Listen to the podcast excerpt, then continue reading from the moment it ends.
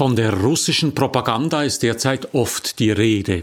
Es sorgt bei uns für Kopfschütteln, wenn der russische Außenminister nach dem Überfall der russischen Armee auf die Ukraine behauptet, sein Land sei nicht in der Ukraine einmarschiert. Es sorgt für Entsetzen, wenn Putin die Morde von Butscha nicht ächtet, sondern im Gegenteil die beteiligten Truppen auszeichnet. Doch Studien zeigen, dass Putins Propaganda auch bei uns wirkt vor allem bei Jugendlichen und jungen Menschen.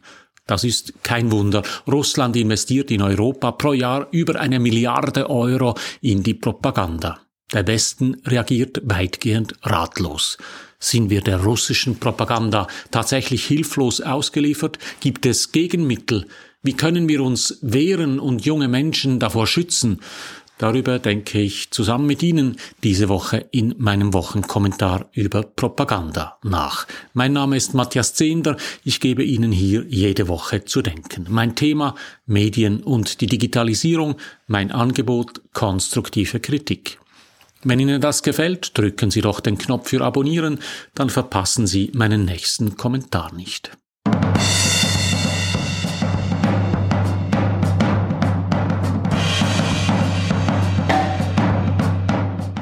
Es war ein beispielloser Propagandaakt von Russlands Präsident Wladimir Putin.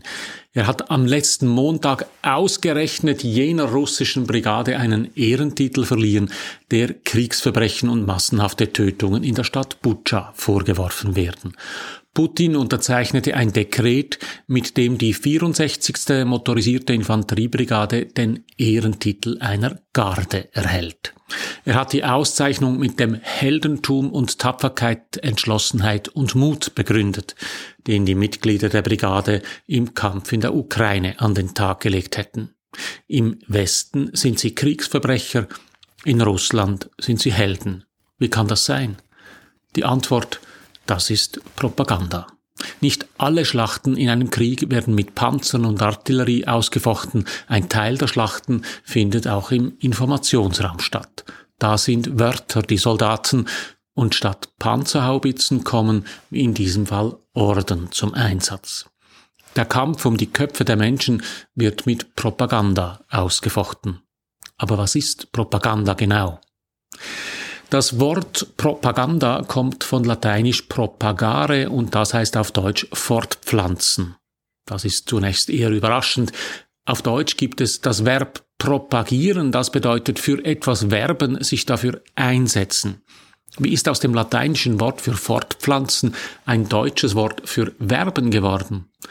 Indem man es auf Ideen anwendet. Wenn ich jemandem eine Idee in den Kopf pflanze, dann sorge ich dafür, dass sich diese Idee fortpflanzt und ausbreitet. Interessant ist, dass das lateinische Wort propagare auch für Pfropfen steht. Pfropfen, das meint in der Pflanzenzucht eine Pflanze einen fremden Trieb aufsetzen. So kann man zum Beispiel einen Kirschbaum mit schwarzen Kirschen durch Aufsetzen von anderen Trieben in einen Kirschbaum verwandeln, der rote Kirschen trägt. Und das kommt dem, was wir heute unter Propaganda verstehen, schon sehr nahe. Propaganda bedeutet, dass ein Staat, eine Firma oder eine Institution jemandem seine eigene Ansicht aufoktroyiert und so wie beim Aufpfropfen schwarze Kirschen in rote verwandelt. Es ist genau das, was Russlands Staatsapparat macht. Die staatliche Propaganda zwingt der Bevölkerung eine einzige Sicht der Dinge auf. Die Propaganda hat das Wort Krieg im Zusammenhang mit der Ukraine verboten. Die Propaganda bezeichnet die Ukrainer als drogensüchtige Nazis, die es auszurotten gilt. Russland macht damit klassische Kriegspropaganda. Der Angriff wird moralisch gerechtfertigt, der Gegner wird dämonisiert, die eigenen Kämpfer verherrlicht. Klassisch ist diese Art der Propaganda, weil das Kriegsparteien wohl schon immer so gemacht haben, denn die meisten Menschen haben Frieden viel lieber als Krieg und müssen für deinen Krieg erst gewonnen werden. Wir alle sind mit lateinischer Literatur aufgewachsen und haben uns damit zum Teil, ohne es zu bemerken, die Sicht der römischen Staatspropaganda zu eigen gemacht, etwa die Sicht auf die sogenannten Barbaren, die keineswegs Barbaren waren, oder die Sicht auf Karthago.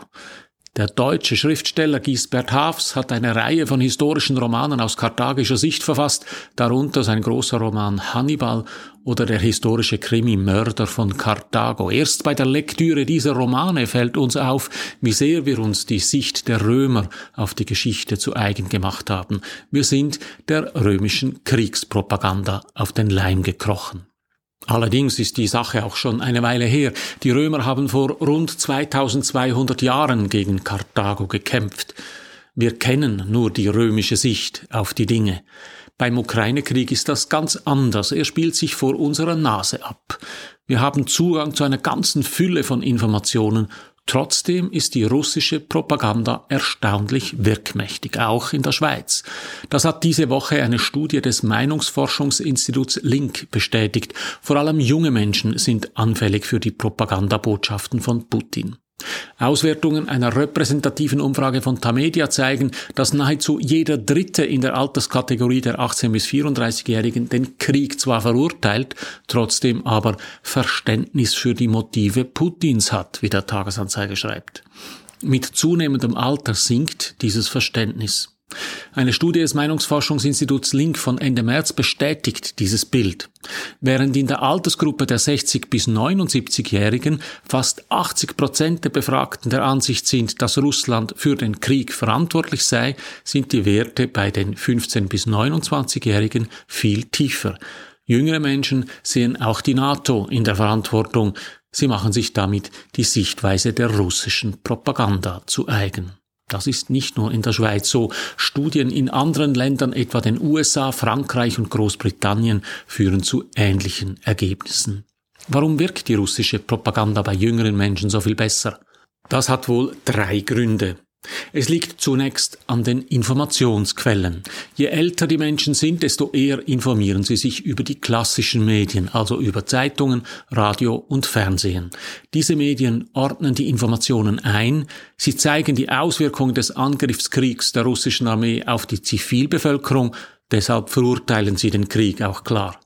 In den sozialen Medien ist das nicht so. Da spielt das russische Narrativ von der Bedrohung Russlands durch die NATO, von einer Ukraine, die Russen unterdrücke und von den legitimen Interessen Russlands an der Krim und am Donbass eine viel größere Rolle. Das ist kein Zufall, sondern das Resultat russischer Propaganda. Für die Europäische Union beobachtet und analysiert Lutz Güllner als Leiter der Abteilung Strategische Kommunikation im Auswärtigen Dienst der EU die Propagandamaschinerie des Kreml.